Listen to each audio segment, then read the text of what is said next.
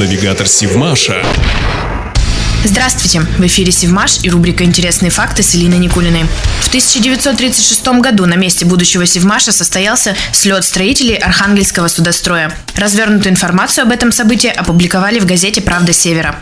Корреспондент писал, на площадке в Никольском устье сегодня уже больше оживления.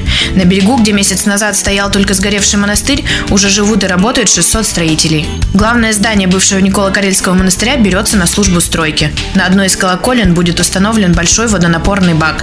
Внутреннее помещение используется под общежитие. В бывшей церкви сделают три этажа, делаются печи и вставляются окна.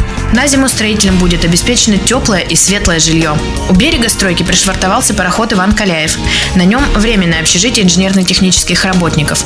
В кают-компании постоянно работает буфет, можно заказать обед, кофе с пирожными. По приказу товарища Кириллкина освоение площадей должно было быть поставлено культурно, с самого начала. Именно поэтому уже сейчас в бывшей часовне работает парикмахерская, на барже открыт магазин. На площадку приглашен опытный садовник.